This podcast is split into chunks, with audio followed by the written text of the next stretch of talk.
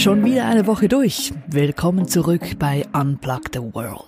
Ich bin Bea, deine Gastgeberin, und heute sprechen wir, passend zum Valentinstag, über ein paar Themen, die nicht ganz jugendfrei sind. Falls du diesen Podcast also normalerweise mit deinen Kindern hörst, dann wäre jetzt wohl die Zeit umzuschalten. Wir sprechen heute nämlich über ein Lebensmittel, das gegen Masturbation helfen soll.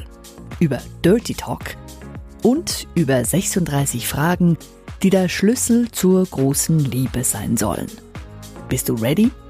Dann geht's los.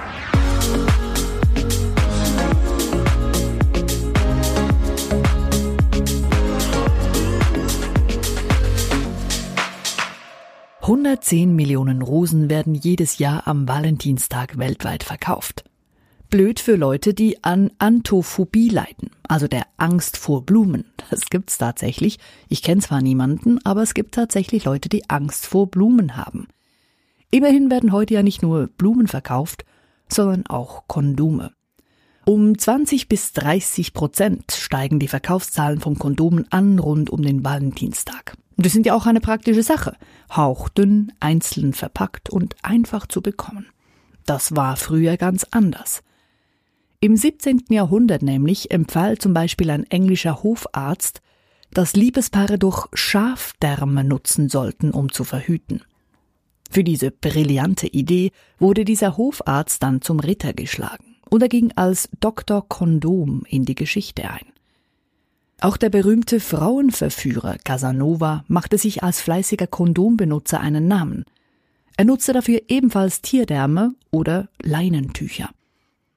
Und weil Kondome damals etwas sehr Wertvolles waren, da sie ja einzeln von Hand hergestellt wurden, war es selbstverständlich, dass die Kondome mehrmals verwendet wurden. Zwischendrin wurden sie natürlich schon auch mal gereinigt und dann wieder mit Öl geschmeidig gemacht.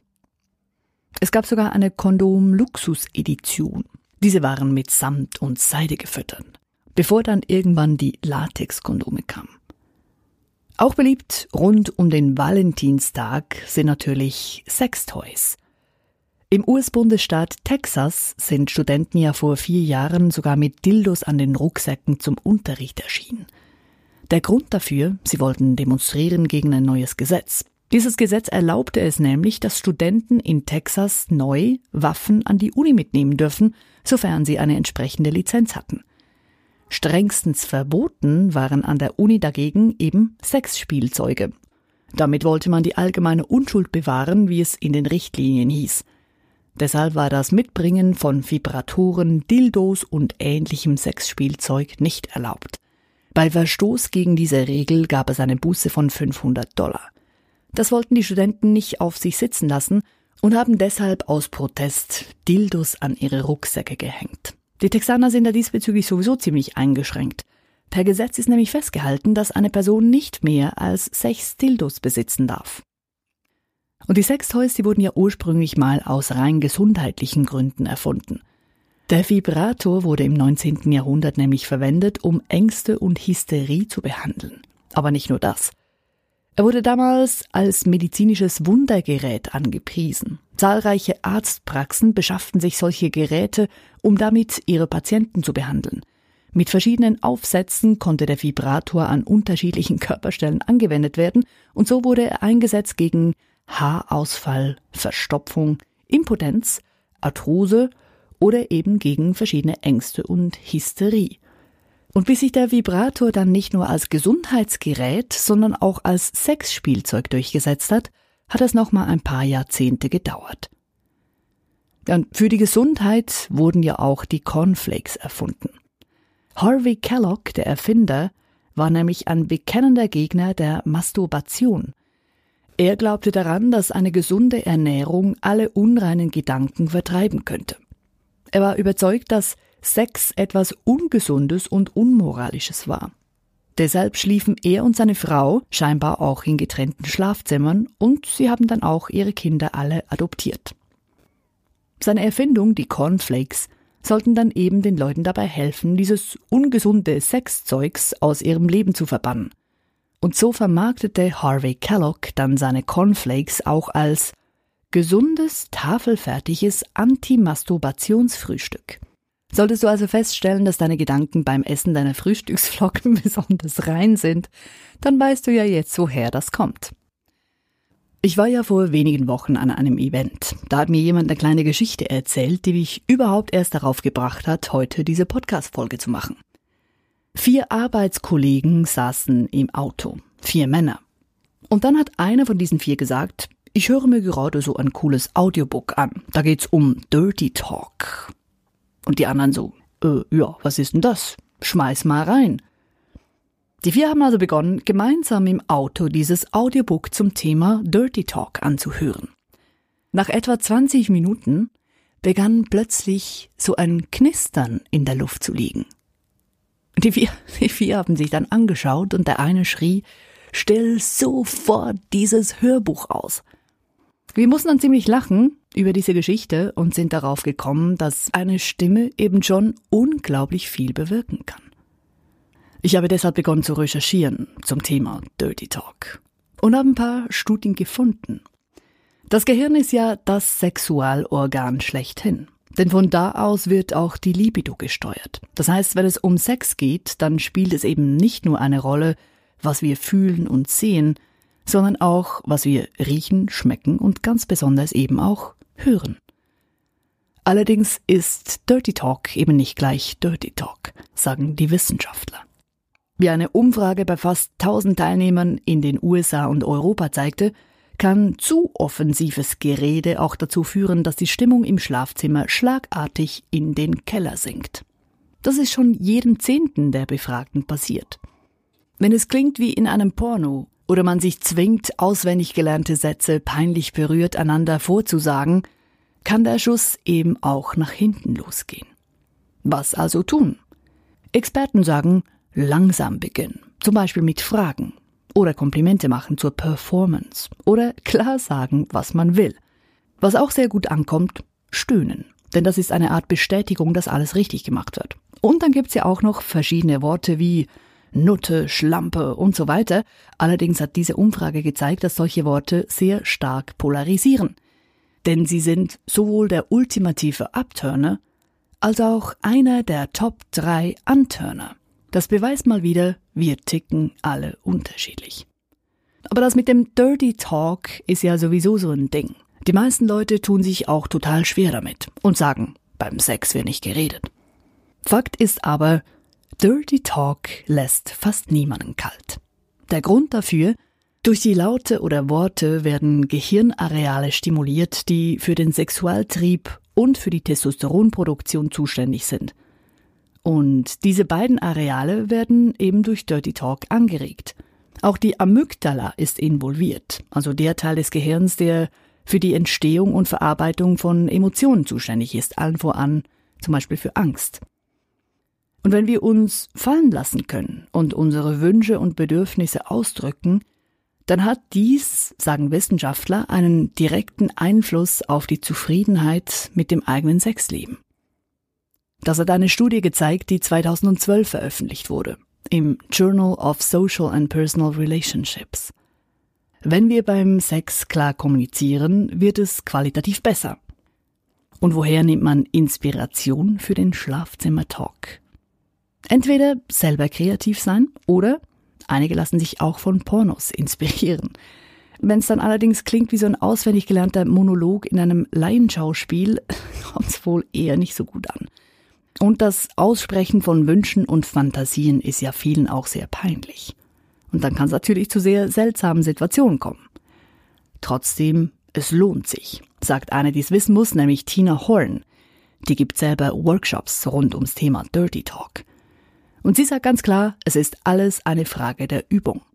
Am besten beginnt man damit, seine geheimen Wünsche auszusprechen und so über den eigenen Schatten zu springen. Dann klappt's auch mit dem Dirty Talk. Und Frauen, die reagieren ja scheinbar sowieso stärker auf akustische Signale als Männer. Die großartige Querdenkerin Vera Birkenbiel sagte dazu in einem ihrer Vorträge, Frauen sind Ohrentiere. Das heißt, Frauen hören besser als Männer, das haben auch schon verschiedene Studien gezeigt, und Männer sind dagegen Augentiere. Also vieles läuft bei denen über die Augen. Und deshalb wollen Männer, sagt Vera Birkenbiel, Deshalb wollen Männer auch Licht im Schlafzimmer. Und sie wollen sehen, was da gerade passiert, während Frauen lieber Dämmerlicht haben und stattdessen was hören wollen. Dieser Vortrag über Frauen und Männer von Vera Birkenbiel, der ist sowieso sehr unterhaltsam, kann ich dir wärmstens empfehlen. Ich stelle dir den Link dazu in die Show Notes. Und wenn wir schon beim Bettsport sind, Wissenschaftler aus Holland haben herausgefunden, dass Socken ein Schlüssel zum Orgasmus sein können. Also zumindest für Frauen. Frauen haben ja häufig kalte Füße und fühlen sich deshalb manchmal unwohl. Und Socken sorgen dafür, dass die Füße gewärmt werden und dadurch die Wahrscheinlichkeit für einen Orgasmus steigt. In der Studie stieg die Prozentzahl der Frauen mit Orgasmus von 50 auf 80 Prozent. Und es ist ja auch sehr gesund. So ein Orgasmus hilft nachweislich gegen Kopfschmerzen. Er hilft gegen Kopfschmerzen. Er stärkt das Immunsystem, er baut Stress ab und er lässt uns jünger wirken. Und genau das, nämlich uns jünger wirken lassen, das macht auch Sperma, habe ich gelesen. Ein wahres Anti-Aging-Mittel. Wenn es auf die Haut gestrichen wird und man es so trocknen lässt, kann das Eiweiß im Sperma dazu führen, dass Falten verringert werden. Großartig. Falls du das also mal ausprobierst, lass mich gerne wissen, ob es funktioniert, weil ich probiere es eher nicht aus. So, und dann wären wir beim Thema Küssen. Das ist ja auch sehr gesund. Ein thailändisches Paar hat das mit dem Küssen auf die Spitze getrieben und hat vor sieben Jahren den Weltrekord aufgestellt für den längsten Kuss ever. 58 Stunden 35 Minuten und 58 Sekunden. So lange hat dieser Kuss damals gedauert. Auf den Bildern, die es davon gibt, sehen sie jetzt nicht so aus, als würden sie es wahnsinnig genießen, aber ist auch verständlich nach 58 Stunden. Deutlich angenehmer war da sicher der Weltrekord, den Herbert und Selmira Fisher aufgestellt haben – die beiden haben es nämlich ins Guinness-Buch der Rekorde geschafft, da sie für mehr als 86 Jahre verheiratet waren. Und glücklich verheiratet zu sein, ist ja auch sehr gut für die Gesundheit. Laut Wissenschaftlern sorgt das für einen tiefen Blutdruck und das wiederum wirkt Herzkrankheiten oder Schlaganfällen entgegen. Und für all diejenigen, die nicht glücklich verheiratet sind oder die ihre große Liebe noch nicht gefunden haben, für all diejenigen gibt's einen spannenden Test, mit dem sich wildfremde Leute innerhalb von kürzester Zeit ineinander verlieben sollen. Der US-Psychologe Arthur Aaron hat vor über 23 Jahren diesen Test entwickelt. Ein Fragekatalog, der aus 36 Fragen besteht. Diese Fragen bauen aufeinander auf und sie sollen dafür sorgen, dass sich zwei wildfremde Menschen eben innerhalb von nicht mal einem Tag ineinander verlieben. Und das soll der Test erreichen, indem er Vertrauen schafft. Die 36 Fragen, die bauen aufeinander auf, so dass man sich langsam dem anderen öffnet. Und da hat es Fragen dabei wie, wenn du dir deinen perfekten Tag vorstellst, wie sieht der aus? Oder was wolltest du schon immer mal machen, hast es aber noch nie getan? Oder was war ein sehr peinlicher Moment in deinem Leben? Und um die Fragen durchzugehen, dauert es etwa eine Stunde. Danach schaut man sich für vier Minuten schweigend in die Augen. Und das soll es dann auch schon gewesen sein. Die 36 Fragen plus das sich in die Augen gucken sollen dabei helfen, dass man sich tatsächlich innerhalb von kürzester Zeit ineinander verliebt. Und scheinbar funktioniert's. Es gibt schon Paare, die sich so gefunden haben und dann tatsächlich geheiratet haben. Falls du das also auch ausprobieren willst, ich habe dir den Link dazu in die Show Notes gestellt. Und schlussendlich, ja schlussendlich ist es ja egal, ob du verliebt, verlobt, verheiratet oder geschieden bist, denn es gilt für alle dasselbe, wie Einstein so schön zu sagen pflegte. Genieße deine Zeit. Denn du lebst nur jetzt und heute. Morgen kannst du gestern nicht nachholen. Und später kommt früher, als du denkst. Das war eine ziemlich heiße Sache heute. Und damit höchste Zeit, uns wieder mal aus der Komfortzone zu pushen. Die nächste Folge gibt's wie immer am Freitag. Bis dahin viel Spaß beim Austoben. Deine Bea.